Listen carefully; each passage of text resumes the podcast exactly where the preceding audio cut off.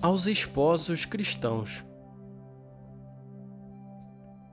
E agora a nossa palavra dirige-se mais diretamente aos nossos filhos, particularmente aqueles que Deus chamou para servi-lo no matrimônio.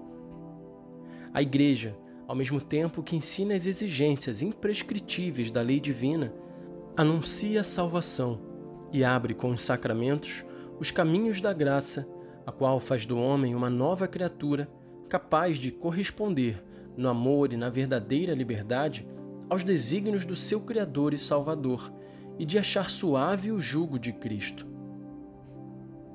Os esposos cristãos, portanto, dóceis à sua voz, lembre-se de que a sua vocação cristã, iniciada com o batismo, se especificou ulteriormente e se reforçou com o sacramento do matrimônio.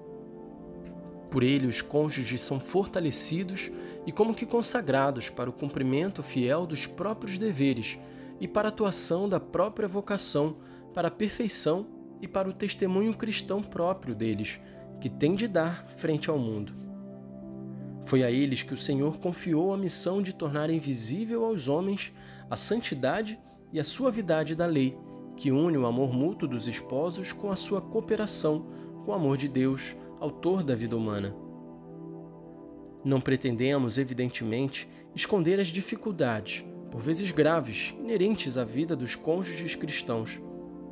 Para eles, como para todos, de resto, é estreita a porta e apertado o caminho que conduz à vida.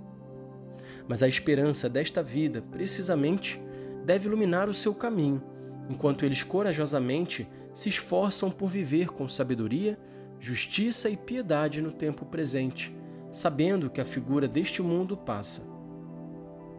Os esposos, pois, envidem os esforços necessários, apoiados na fé e na esperança, que não desilude, porque o amor de Deus foi derramado nos nossos corações pelo Espírito que nos foi dado.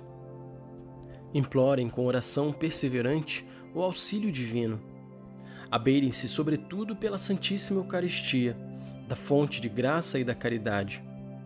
E se porventura o pecado vier a vencê-los, não desanimem, mas recorram com perseverança humilde à misericórdia divina, que é outorgada no sacramento da penitência. Assim poderão realizar a plenitude da vida conjugal descrita pelo apóstolo. Maridos, amai as vossas mulheres tal como Cristo amou a Igreja. Os maridos devem amar as suas mulheres como os seus próprios corpos. Aquele que ama a sua mulher, ama-se a si mesmo, porque ninguém aborreceu jamais a própria carne, mas nutre-a e cuida dela, como também Cristo o faz com a sua igreja. Este mistério é grande, mas eu digo isto quanto a Cristo e à igreja. Mas por aquilo que vos diz respeito, cada um de vós ame a sua mulher como a si mesmo. A mulher, por sua vez, reverencie o seu marido. Apostolado nos lares.